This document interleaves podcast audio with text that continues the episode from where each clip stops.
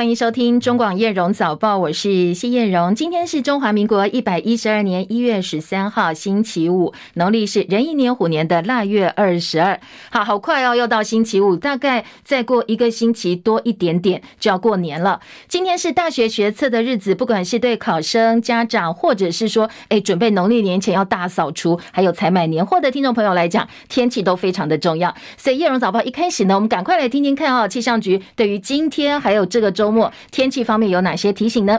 线上连线请教的是中央气象局的预报员廖听祥先生。昨天的话，整体的环境都是吹比较东南风的情况，低温是逐渐回升，白天的高温大概是在二十二到二十七度，各地大多有多云到晴的天气，只有东半部有一些零星的短暂雨。那今天的话，气温还是会持续回升哦，大概低温的部分大概是十六到十九度，白天感受起来会比较温暖偏热的情况。西半部高温大概是二十七到二十九度，东半部大概二五二六。那西半部的话，日夜温差是比较大一些，也要留意一下温度变化哦。那各地还是一样是多云到晴的天气，东半部地区还有北部的山区可能有一点零星的短暂雨势。另外的话，呃，桃园、新竹还还有马祖地区目前已经有浓雾发生，那行车用路以及通勤的朋友也要多多注意安全。至于在东半部以及恒春半岛可能会有长浪发生的几率。在台东部分的话，已经有观测到一点六米的高浪高了，前往海边或是从事海上活动也要多加注意安全。嗯，请教天祥，周末天气大概呃情况怎么样？会有一些变化吗？周末的话，会有一波小小的降温啦，低温会降到大概十三、十四度左右。OK，好，谢谢的听祥的提醒，提供给大家参考哦。好，今天天气相对来讲是比较温暖的，西半部二七到二九度，东半部二十五到二十六度，不过会起雾，所以如果要开车上路的话，特别注意。那在这个周周末呢，大家可以好好把握，要来准备。如果要迎接农历年的采买啦，或者是大扫除，可以把握这个两天的相对比较稳定的天气。可能到礼拜天之后，会有一些冷空气南下啊，到时候呢，北部东半部温度会下降，那下雨的状况就要再来观察了。继续，今天的重头戏是大学学测，从今天开始一连三天登场。今年的高三生是一零八新课纲实施之后第二届的学生。大考中心说，今天的学测，今年呢三天学测加起来有十一万八千五百五十九人报考，考试的科目包括。国文、英文、数学 A、数学 B、社会、自然，一共加起来六科，要连考三天。特别提醒考生哦，今天出门前检查一下自己的证件，要带有效证件哦。如果你是拿健保卡，上面一定要有照片才能够算有效证件。不过如果是学生证，不管有没有照片，都不能算有效证件哦。所以提醒大家哦，证件一定不要忘记。今天第一天考的是数学 A 跟自然。去年呢，有一些学测考生忘记签名了，所以被扣了该科成绩一级分，扣得很重。所以今年提醒考生一定要记得哦，在答案卷上要签全名才行。如果你是在今天凌晨零点之后才快筛阳性，或者是才确诊的话，还是按照计划到本来编配考场去应考。但是到了之后，赶快告诉事务人员说我确诊了，会安排你在备用的防疫考场应试。如果没有主动填报申报，或者是告知事务人员的话，经查证属实，情节重大，是会完全取消考考试资格的。这部分呢，也要提醒考生留意。马上要过农历年了，少不了要发红包。那很多人喜欢是用新钞去包红包，所以为了方便民众在农历年前换新钞，央行也说，从今天起到下个礼拜四，一月十三号到十九号，加起来五个营业日开放大家换新钞。全台有四百五十四个据点，包括商业银行啦、台湾中小企银、台湾银行、中华邮政公司等等，有八家金融机构，加起来四百五十四家的分行，让大家去换新钞。如果你不知道自己住家附近或比较方便的地点的话，那这一次呢，我们是结合了 Google Map，啊方便大家查询所谓的换新差地图，可以多多使用。再来关心今天财经市场焦点，美国众议院今天是用压倒性票数通过了最新法案，限制把美国战略石油卖给中国大陆政府相关的实体。所以这一次啊，美国众院抗中再出招。戚海伦的报道。美国众议院以共和党占多数，除了共和党支持，今天在众议院以三百三十一票赞成、九十七票反对通过法案，限制将美国战略石油储备卖给和中国政府相关的实体。其中也有一百一十三名民主党议员加入投下赞成票。法案由众议院能源暨商业委员会主席罗杰斯提出，把要求美国能源部确保原油不会出口到中国作为销售条件。法案中禁止把美国战略石油储备 SPR 的任何石油产产品卖给中国共产党拥有、控制或影响的任何实体。罗杰斯说：“美国战略石油储备是为了因应自然灾害，像是飓风造成的能源供应中断，不是为了帮助中国。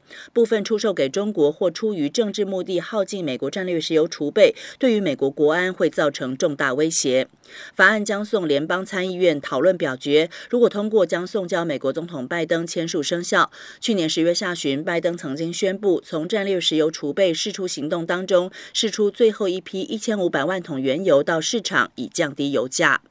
记者戚海伦报道。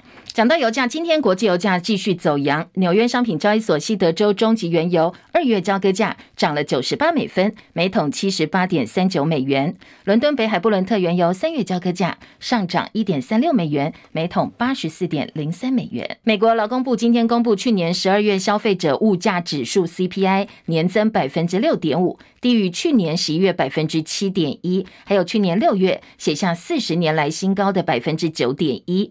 扣掉波动比较大的食品跟能源价格，核心 CPI 年增率从去年的十一月百分之六降到百分之五点七。好，这两个数据都符合市场的预期。在美国通膨的部分呢，这一次的数据显示哦。呃，有助于接下来通膨降温，消费者物价年增百分之六点五，连续六个月下滑了。尽管有助通膨降温，但是实际上的数字呢显示，要完全降温可能还需要一段时间。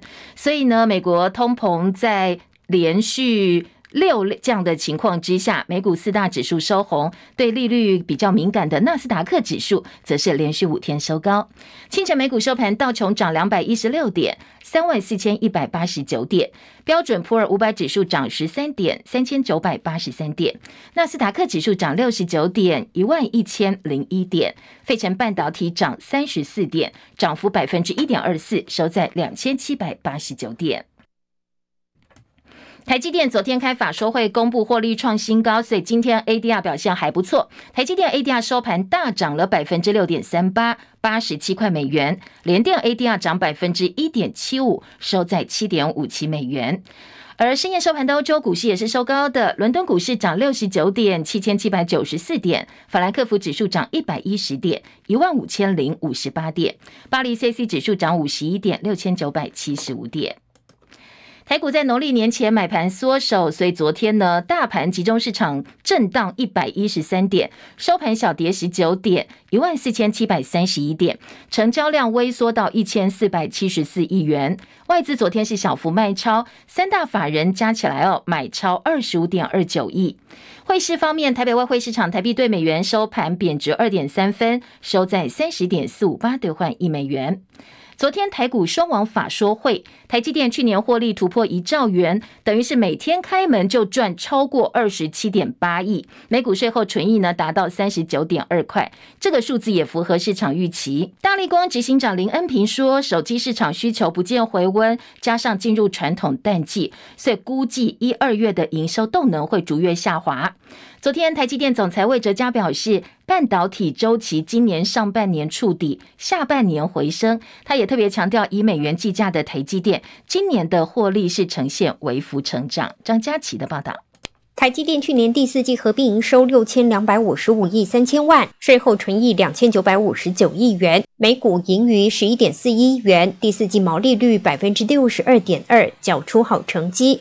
去年台积电营收两兆两千六百三十八亿，年增百分之四十二点六，毛利率达到百分之五十九点六，税后纯益一兆一百六十五亿元，年增百分之七十点四。去年每股大赚三十九点二元，也是新高。台积电总裁魏哲嘉表示，去年半导体不含记忆体大约成长百分之十，晶圆制造产业年成长百分之二十七。即使库存调整开始，以美元计价，台积电全年营收年增率百分之三十三点五，魏哲嘉说，客户及供应链持续采取因应措施，预期半导体供应链库存在今年上半年大幅降低。以美元计价，台积电今年上半年营收预期会比去年同期微幅下降。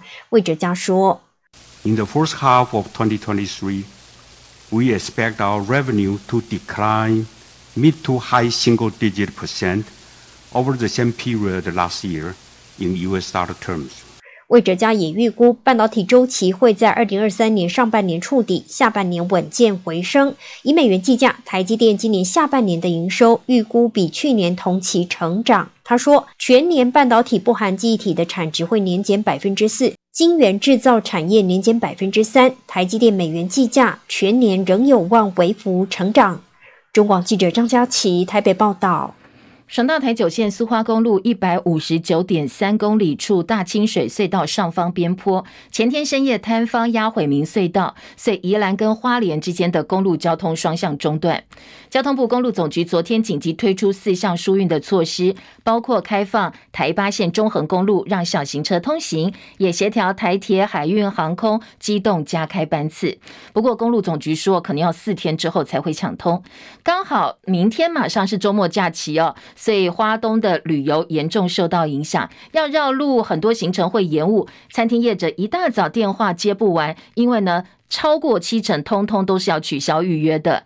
民宿业者说，其实真正影响更大的是货物的运输，还有很多农业相关的疏运都必须要改走南回。现在很多农会总干事担心时间太长，会影响到蔬果的新鲜度，还有拍卖价格。所以昨天呢，花莲县长徐榛蔚已经宣布了，现在县府要启动农产品的疏运补贴机制。苏花中段，花莲的人货运输立即受到影响。超商店员表示，宅急便一早通知今天停止收运。而民宿业者刘玲玲表示，当然当然会有影响啊，这个礼拜就泡汤啦。刚我们我们会员在群组上面讲。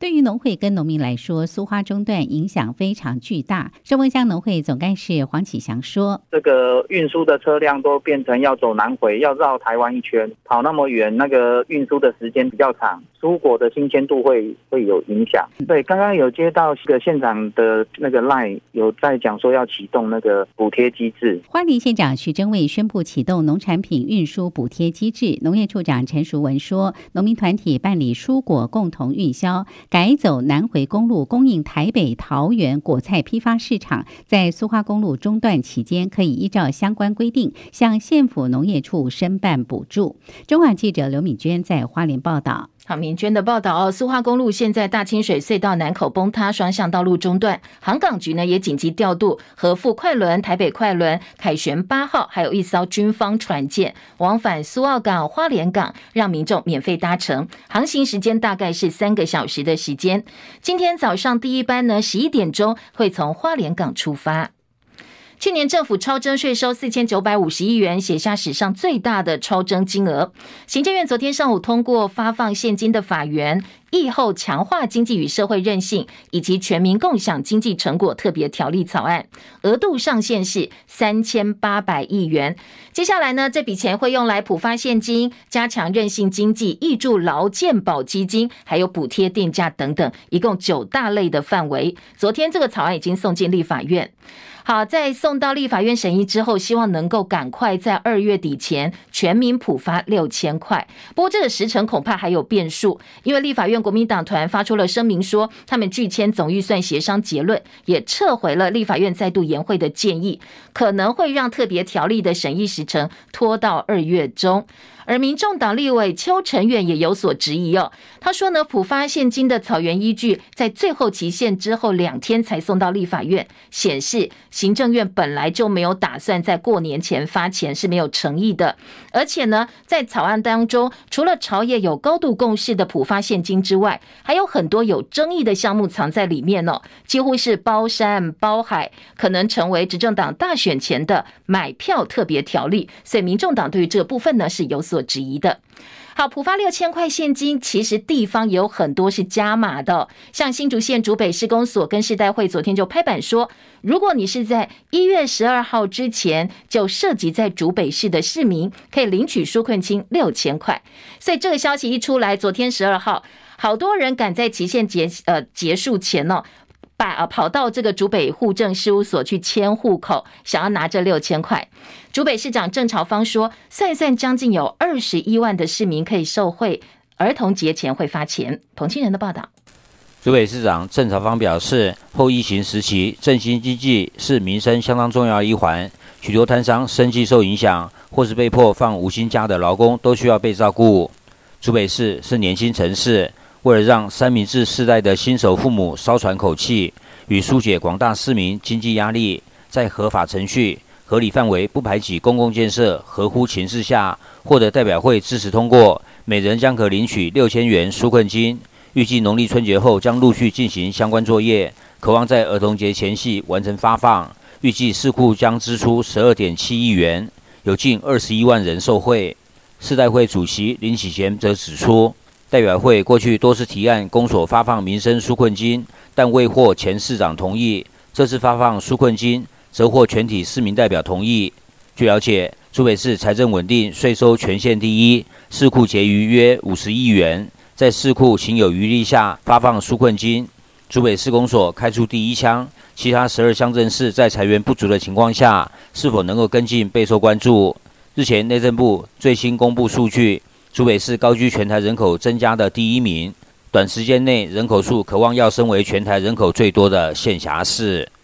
中广记者彭清仁在新竹报道。好，今天是立法院延会最后一天，如果顺利休会，会启动内阁改组。民进党内人士对媒体表示，哦，前副总统陈建仁已经点头衔命阻隔了。今天联合报就用这个标题呢放在头版头条。今天很多媒体都说，如果说真的顺利休会的话，接下来就要关心的是内阁改组了，因为呢，包括前副总统陈建仁到底会不会阻隔，副阁揆是谁？接下来呢，在民进党内中生代到底谁接班？到谁上谁下都成为大家关注的重点。那国民党现在是主张延会到十九号，所以今天还有一场朝野协商。行政院外传要改组，由前副总统陈建仁跟前桃园市长郑文灿来接正副阁揆。资深媒体人赵少康昨天说，这样一个组合呢，是推销加诈骗的内阁，怎么能够得到人民信任呢？如果是陈建仁搭配郑文灿呢、啊，是一个推销。哦，兼这个诈骗的一个内阁，哦，推销就是承建人嘛。承建人那时候对高端是不遗余力，全力推销。你这还来当行政院长，你说怎么好意思呢？那郑文灿很绝啊，他的论文已经被台大认定是抄袭，而且硕士都被取消了。他当行政院的这个副副院长的话，等于是他管教育部啊，教育部管台大，台大管国发所啊，国发所管郑文灿的论文啊。这是一个什么样的生态链？推销兼这个论文诈骗抄袭的一个内阁嘛，不是很荒唐嘛？你知道内阁怎么会有微信呢？好，国民党主席朱立伦则说，民进党傲慢执政态度如果不变的话，谁来阻隔都一样。过去高端疫苗争议很多，陈建仁曾经担保说高端是很高端的疫苗，说高端在科学上显示有效。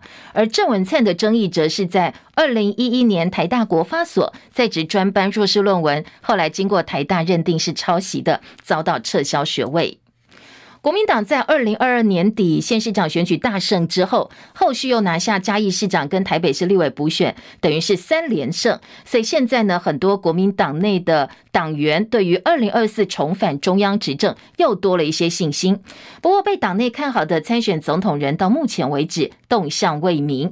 而自诩是总教练的国民党主席朱立伦，昨天被媒体报道，反而是他开始动起来了。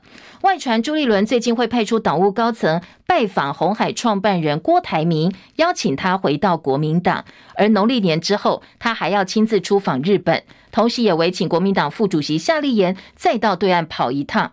所以访日，夏立言又登陆，到底是不是为准备二零二四做的刻意安排呢？昨天国民党中央呢是对媒体澄清说，跟二零二四没有直接的关系，外界不要联想太多。对于台北市第三选区立委补选当选人王宏维，他先前抛出二零二四应该把郭台铭还有前台北市长柯文哲也纳进来一起做民调。昨天国民党主席朱立伦只表示，他坚信哦，国民党必须要团结才能够胜选。而新北市长侯友谊昨天也同声喊出团结，应该分任何党派，大家好好的团结在一起，呵护啊这在一起。我多次的强调，国民党欢迎所有非绿阵营的朋友，国民党大家团结一致。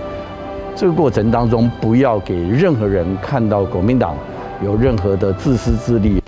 那资深媒体人赵少康也说，其实到二零二四，民进党的势力还是很庞大，真的要让民进党下台的话，在野力量不能够分散。侯友谊现在是看起来是呃国民党里面民调最高的，怎么怎么要让和这个侯友谊能够出来也蛮重要的。就我觉得说，就是国民党哦，精锐进出都没关系的，最强人都出来啊。我觉得都是一件好事了。最怕是大家不出来，不怕大家都出来了。在野的联合起来当然是加分嘛。哦，你在野如果分散的话，就贝多利分了。民进党啊，党政军特媒体所有的资源都抓在手里面。二零二四，民进党还是势力很庞大的。想要让民进党下台，想要政党轮替，你这力量都不能够不能够这个分裂的，不能够分散的哈。每一分能够结合力量都要结合了哈。郭台铭当然是心向蓝军嘛，当时只一时赌气啊，说他这个退党了等等哈。我觉得郭台铭如果要想要参选的话，也应该回到国民党里面来哈。柯文哲要当选不容易了，但是拿个五趴十趴的票，也可能对大局有影响啊。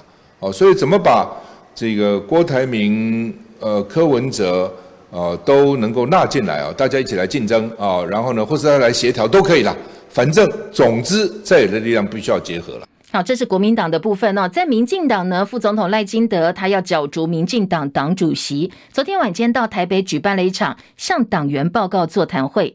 不过最近因为批评党内政策引起基层不满的立委高嘉瑜，他也出席了，所以现场焦点呢有点被分散。因为高嘉瑜一到现场，被好多党员怒呛下台，发言的时候嘘声四起。很多人说，昨天晚间这个场面呢，仿佛是在延上高嘉瑜。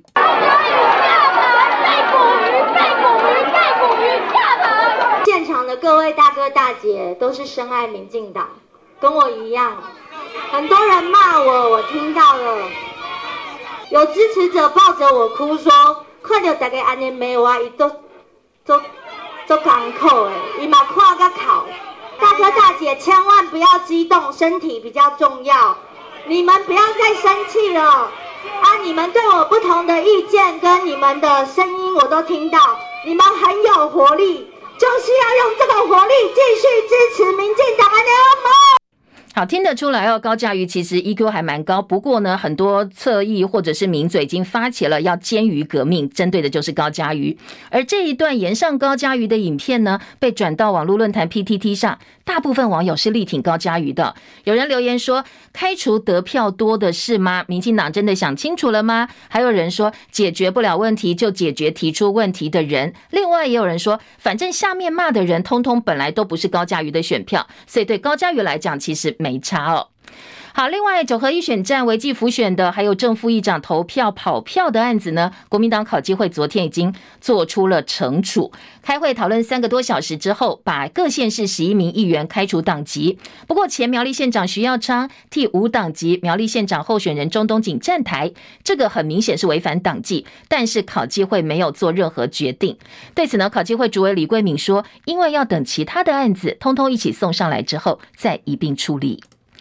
而调查关于正黄自述前新竹市长林志坚涉嫌侵害著作权，在台大国发所指导林志坚以及于正煌论文的老师国安局长陈明通，昨天透过委任律师陈玉龙发表声明，同时呢也公布了林志坚跟于正煌的研究计划，还有于正煌硕士论文对照表。陈明通这边的说法是说，于正煌在研究设计方面，绝大部分都来自林志坚当年二月一号论文计划的内容，所以他说，于正煌只是增加一点点文献探讨，同时引注。好，这样一个说明，当然是要力挺林志坚没有抄袭。于正煌昨天晚间是由律师团发表声明说。陈明通说，余正煌只是增加一点文献探讨，同时引注这些话哦，都通都是无稽之谈。凡写过文章跟论文者都知道，一篇没有任何注释的文章是不可能知道这一段文字的出处，更不可能大海捞针的把引用文章找出来。所以在于正煌方面说，这个是常识问题，不懂身为一个教授，而且是国安局长之尊哦，竟然提出这样的一个看法，同时也呼吁陈明通身为国安局长。以私害公，有违国安局长的重责大任，有失有违这个人师的风范，希望他能够三思。陈明通马上在深夜又做了回击，说引注不能够证明谁是原创，希望呢于正煌的律师能够就事论事，不要针对他个人做任何的人身攻击。所以双方互相有好几个来回哦，都为彼此的说法捍卫。中广早报新闻。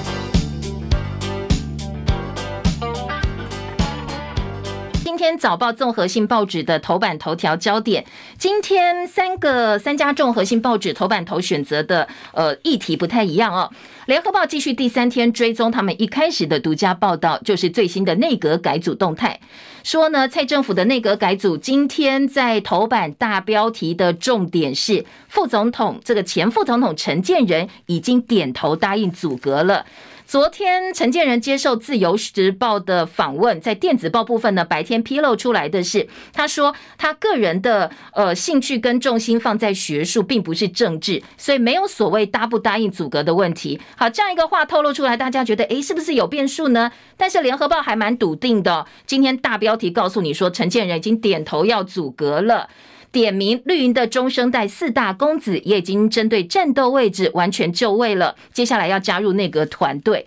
好，所谓绿营的四大公子呢，今天中国时报这一则新闻放在头版的下半版面，重点就放在这个中生代的四大公子的身上，说现在民进党中生代呢。因为陈建仁差不多抵定了嘛，就阁魁，所以大家要抢的是副阁魁的位置哦。什么叫绿营中生代？这四大公子又是哪四个人呢？好，两报同时点名的包括了桃园市的前市长郑文灿、前台中市长林佳龙，还有呢已经卸任的潘孟安以及林佑昌。好，所谓的四大公子哦，就是这四个人。那《中国时报》今天头版头条大标题的重点，继续来关心美中台以及台海情势的讨论。《联合报》今天头版二题也是这个话题哦。美国的前白宫副国安顾问伯明到台湾来出席座谈会，他指出说，美台合作一直在阻止两岸开战，说希望两岸不要打起来哦。但是相同的场合、相同的议题呢？今天《自由时报》在内页处理的角度是锁定说，这个伯明坦承说，对我们美国打算有计划要介入台海之间的军事计划。如果台海真的开战的话，美国会介入。批评现在有一些所谓的以美论、怀疑美国论。好，这是《自由时报》的处理。联合报今天头版二题聚焦的则是美日安保会议，说美国国防部长呢，对于大陆犯台的时程，到底是不是真的像很多外电说的迫在眉睫，马上就要打台湾了？在这个部分呢，它是存疑的。所以联合报就把呃美国国防部长对于大陆武力犯台是不是迫在眉睫是存疑的，美国国防部长存疑放在了呃标题的一个显著位置。再来关心《自由时报》头版头条重点，今天的重点是国内的呃，这个也算政治，也算社会话题哦。警政署发布了大规模的。高阶警官异动，一次动了八十七个人。那因为警察要管的事情很多，高阶警官异动除了单纯的警政人士之外，后面还有一些政治角力，或者地方跟中央的一些权力分配，甚至哦跟选举都是密切相关的查贿啦，或者是有一些司法动作，其实跟政治也是密切相关。所以这则新闻呢，其实不只是警界非常关注，政界也很关心。自由时报今天就放在头版。等于是头版头了，因为上半版面的图片是昨天呃清水花莲的清水隧道这个苏花坍方现场的一些照片。好，针对苏花坍方整个东部的交通大受影响，今天综合性报纸三家报纸啊不约而同，通通都是头版头条的图片报道。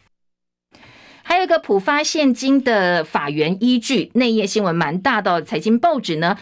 包包括《工商时报》还有今天《自由时报》头版也都看到了，《自由时报》之外，今天在财经报纸两家报纸头版头条聚焦都是昨天台积电的法说会，《经济日报》大标下的是上半年衰退，下半年复苏，《工商时报》则是呃往比较乐观的方向想说，哎，你看了整场法说会，至少哦没有呃释出利空的消息，所谓没有坏消息就是好消息，所以呢，今天的《工商时报》就把重点放在这边喽。大概扫描一下今天头版新闻焦点之后，回头来听听看这些报道还有哪些进一步的分析哦，还有深入的角度。今天的联合报头版头条说，陈建仁点头贤命阻隔，绿营四大公子战斗位置有谱，立法院是否延会也牵动了整个内阁总辞的时程。只要立法院完成了总预算的审查，然后开始休会的话，就会启动内阁改组。但是是否延会牵动苏贞昌的总时的时程？因为今天朝野协商还没有出来，所以时程方面现在是有变数的。外籍呃外籍人员只要符合条件，也可以领六千块钱。这是昨天因为行政院会已经把草案送到立法院了，所以接下来就要看立法院的审议。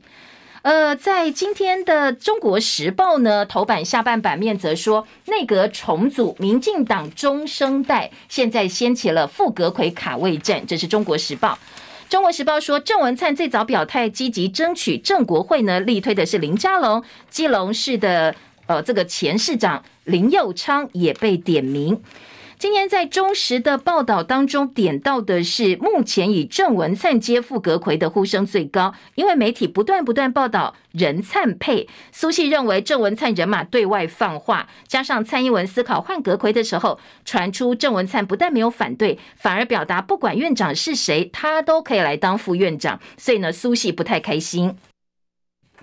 那郑国会就是因为林佳龙他放弃台北市之后转战新北市，蔡英文欠他一个人情哦，所以可能会借由这一次的人事安排把人情还掉。呃，今天在呃这中国时报报道还提到说，民进党立委陈亭妃说，其实民进党的人才很多，如果陈建仁来做事的话，当然有很多人会帮他哦。好，这是中国时报。联合报今天内页的三版还报道，国防部长现在外传邱国正要卸任，顾立雄被点名了，林佳龙入府，林佑昌长交通部，而潘孟安也被征询。至于古达斯尤拉卡呢，则是要长原民会。这是几个哦，现在联合报系报派点名的人选。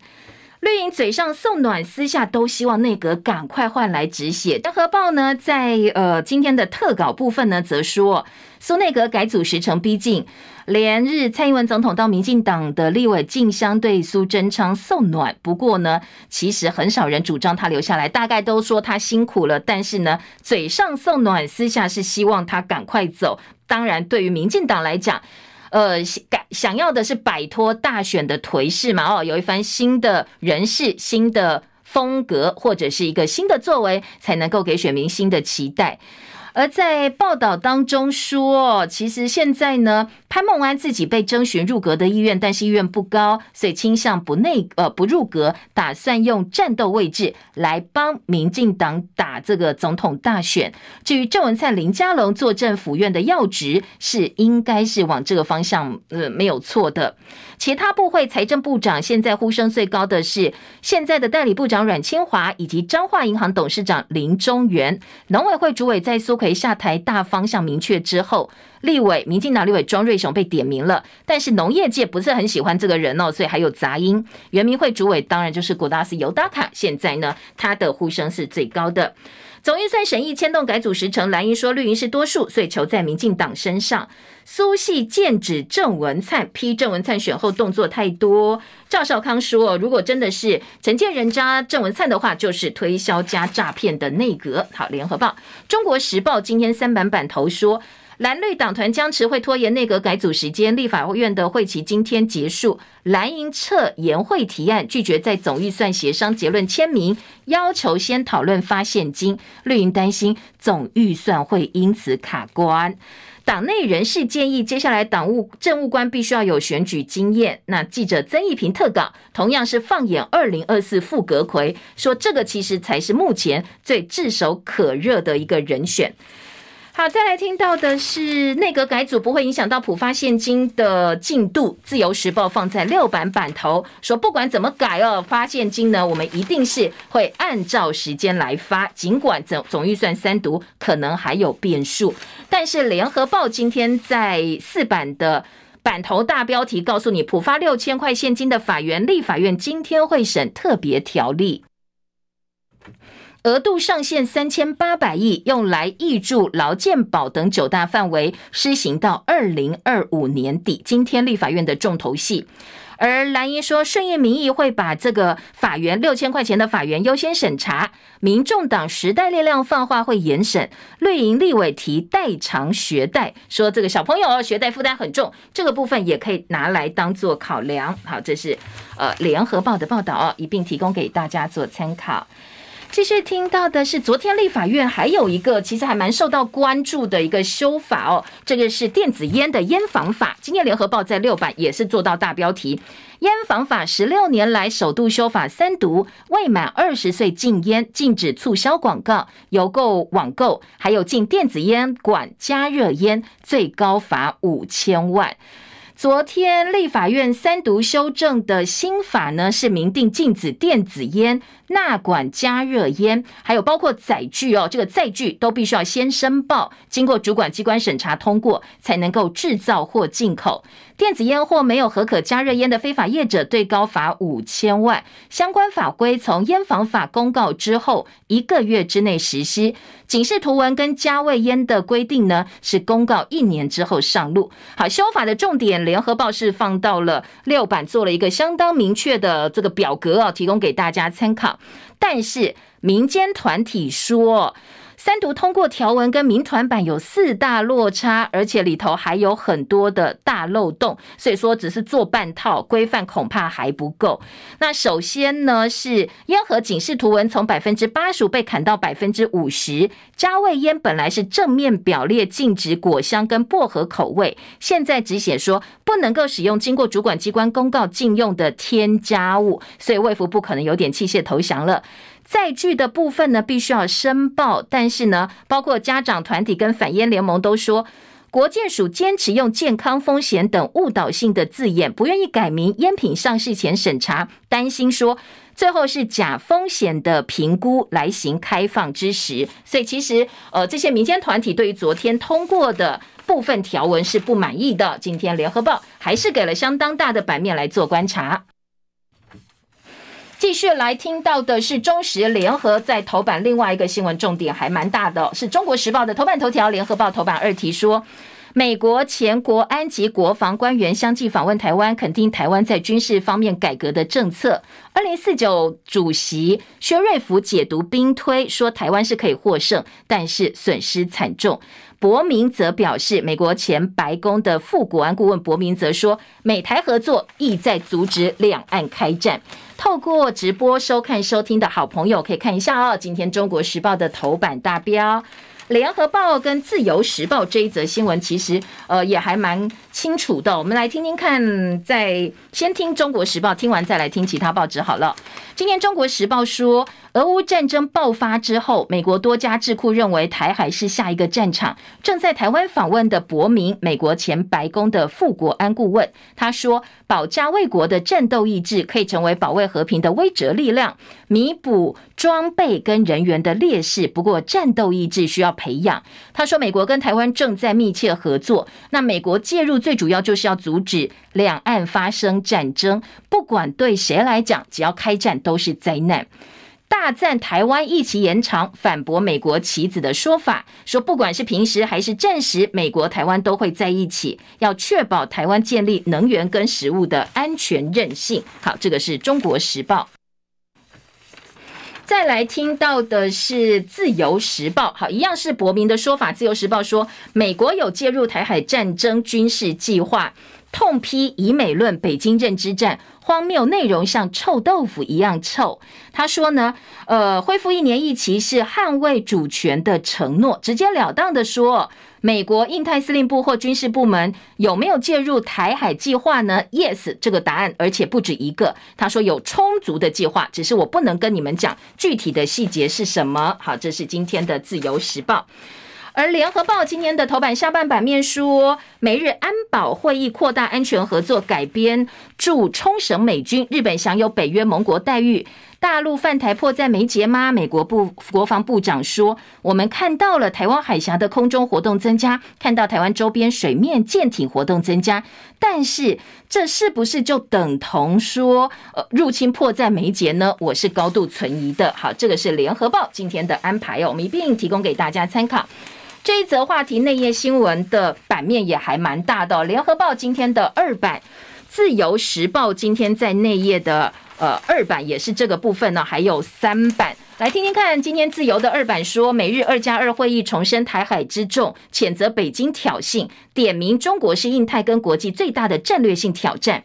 而联合报呢，则是说，呃，美台会联合阻止两岸开战，而且印太司令部对于介入两岸战争现在已经有相关规划了，认为要吓阻大陆。薛瑞福说。应该台湾的役男要再加强训练才行。好，这是两个报纸哦，都有相关的报道。接下来听的是关于呃这个开战的部分呢，在《旺报》今天则是在内页的二版新闻说，二零二三年就是今年全球危机的引爆点，台海的冲突最受到瞩目。看呃，新年刚开始，有很多智库专家纷纷提出了最新的报告，特别是美方的智库说，未来十年台海会成为火药库，所以呢，台湾必须要加强自卫能力，同时不要激怒北京。自由时报今天的头版中间版面是警政署的最大规模高阶警官的调动，大标题说警政署冒号首要稳定治安，所以有这么大规模的这个人事异动哦，八十七名高阶警官异动，这是自由时报。自由时报在小标说，六都跟县市警局的局长只有高雄跟基隆没有动。现在呢，警政署发布史上最大规模高阶警职人员的异动。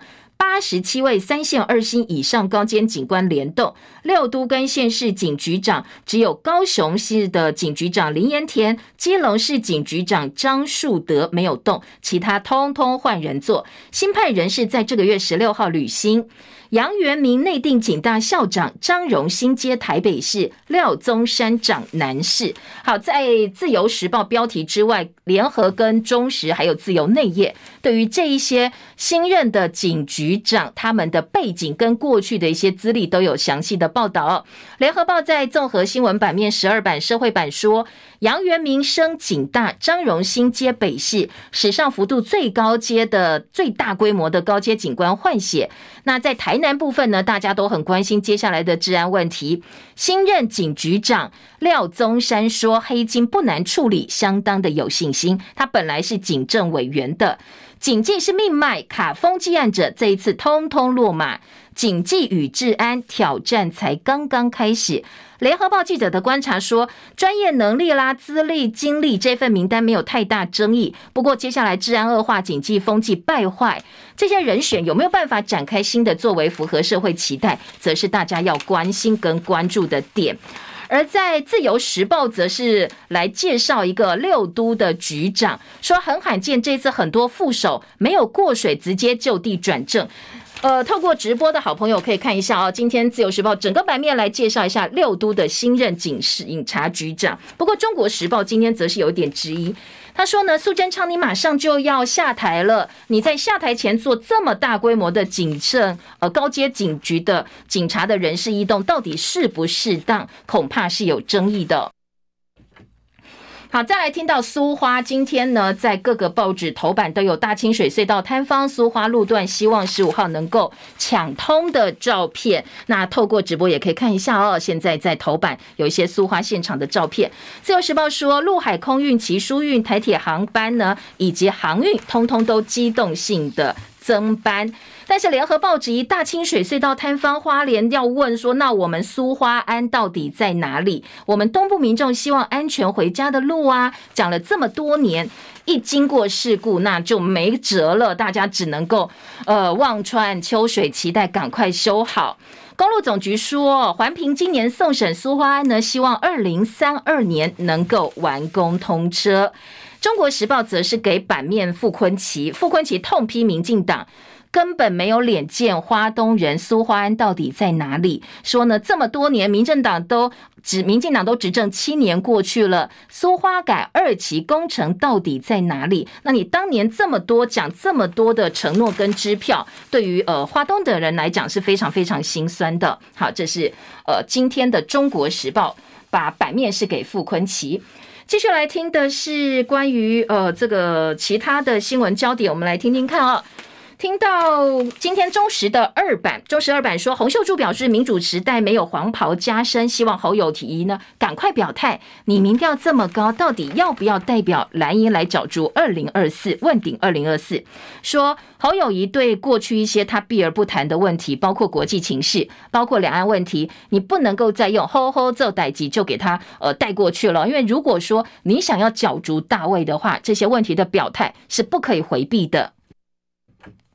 嗯，今天的《中国时报》呃用的是前国民党党主席洪秀柱的访问，他说：“呃，民主时代哦，必须要哇，不是像过去万民爱戴、黄袍加身就被拱出来了。希望国民党建立公平公正的初选机制。”侯友宜昨天维持一贯的说法，说：“我是新北市长，把新北角色办好，好好努力做代志，好好做代志。”好，这个是今天在《中国时报》，包括洪秀柱的呼吁，以及呢侯友宜的说法。经济日报今天头版头条，台积为折价看营运，上半年衰退，下半年复苏，预期半导体链库存会慢慢慢慢平衡，平衡到健康的水准。所以台积电 ADR 早盘涨超过百分之三，这是呃在截稿前的数字，后来收盘涨超过百分之六。经济日报、工商时报说，台积电法说没有释出利空，为折价表示上半年衰退，下半年回升，下修全年资本支出，考虑到欧洲设厂。工商时报头版，其他的重点还包括虎年封关倒数，专家说抱股三成过年相对是比较安全的。还有五年期公债得标利率大跌，券商说央行升息也接近尾声了。美国通膨确定降温，去年十二月 CPI 年增降到百分之六点五。金控股银金兔两大利多，台积电去年获利冲破兆元大关。日营传下周检讨 QE，日元晋升，技嘉华擎伺服器营收健旺。苗峰强说，台湾应该有自主的经济战略。好，这是今天自呃工商时报的头版。经济日报还包括美国通膨降温，CPI 年增，CPI 增加百分之六点五。金融大征才招募三点六万人，寿险业务员超过两万多人，最多 MA 仍然是主轴，软体工程、数据分析的人才最抢手。预售屋禁止换约，不溯及既往。大立光、示警手机的需求恶化。好，这个是工商时报今天的重点。呃，大立光、市井呢，经济日报在五版也做了整个版面，告诉大家重点在哪里。在疫情部分来听到的是，呃，今天的。中国时报说，XBB. 点一点五变异病毒株窜起，年后降级，疫情要降级哦，恐怕还有变数。本土疫情趋缓，从大陆入境阳性率双降。美国紧急公卫事件延长到四月底，我们的指挥中心也会加以因应。台湾的疫情昨天新增两万两千六百五十三例本土个案，本土个案已经连续两天下降两成。但是呢，美国因为紧急公卫事件延长的关系，我们也在评估哦，要调整疫情的预测趋势。至于在大陆方面呢，大陆的疫情今天《旺报》也做到了版头头版大标，说世卫痛批中国大陆严重低报新冠的死亡数。那大陆方面的官员说法是说，我们现在重点是救治啊，那到底死因是什么？各国你按照自己的疫情去做判断呢？联合报今天两岸新闻版说，一周全院染疫，大陆养老院孤岛求生，估计过半破防。现在在大陆自己内部哦，整个救治的能力可能还需要再加强，还有很多地方被要求说不能够公开哦，整个疫情是不能公开的。还有在外电，还要提醒大家，美联社说，美国总统拜登坦承，他在德拉瓦州市的自宅个人的书库当中，又被找到一份他任职副总统期间的机密资料，还有其他的文件。所以，美国的司法部门现在已经派了独立检察官来调查拜登处理这些不当机密文件到底有没有违法哦。还有，经过七十四天，南韩今天要公布梨泰院踩踏事件的调查报告，要追究相关人员的责任。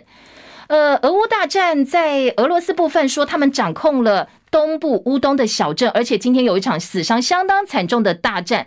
在乌克兰的部分呢，说确实激战程度堪比第二次世界大战，死亡的人数已经多到没有人在统计了。不过乌克兰说我们还在撑哦，我们并没有认输。好，这是今天最新的外电了。夜荣早报进行到这边，谢谢大家，也祝福您周末美好顺心。下周同一时间再会，拜拜喽。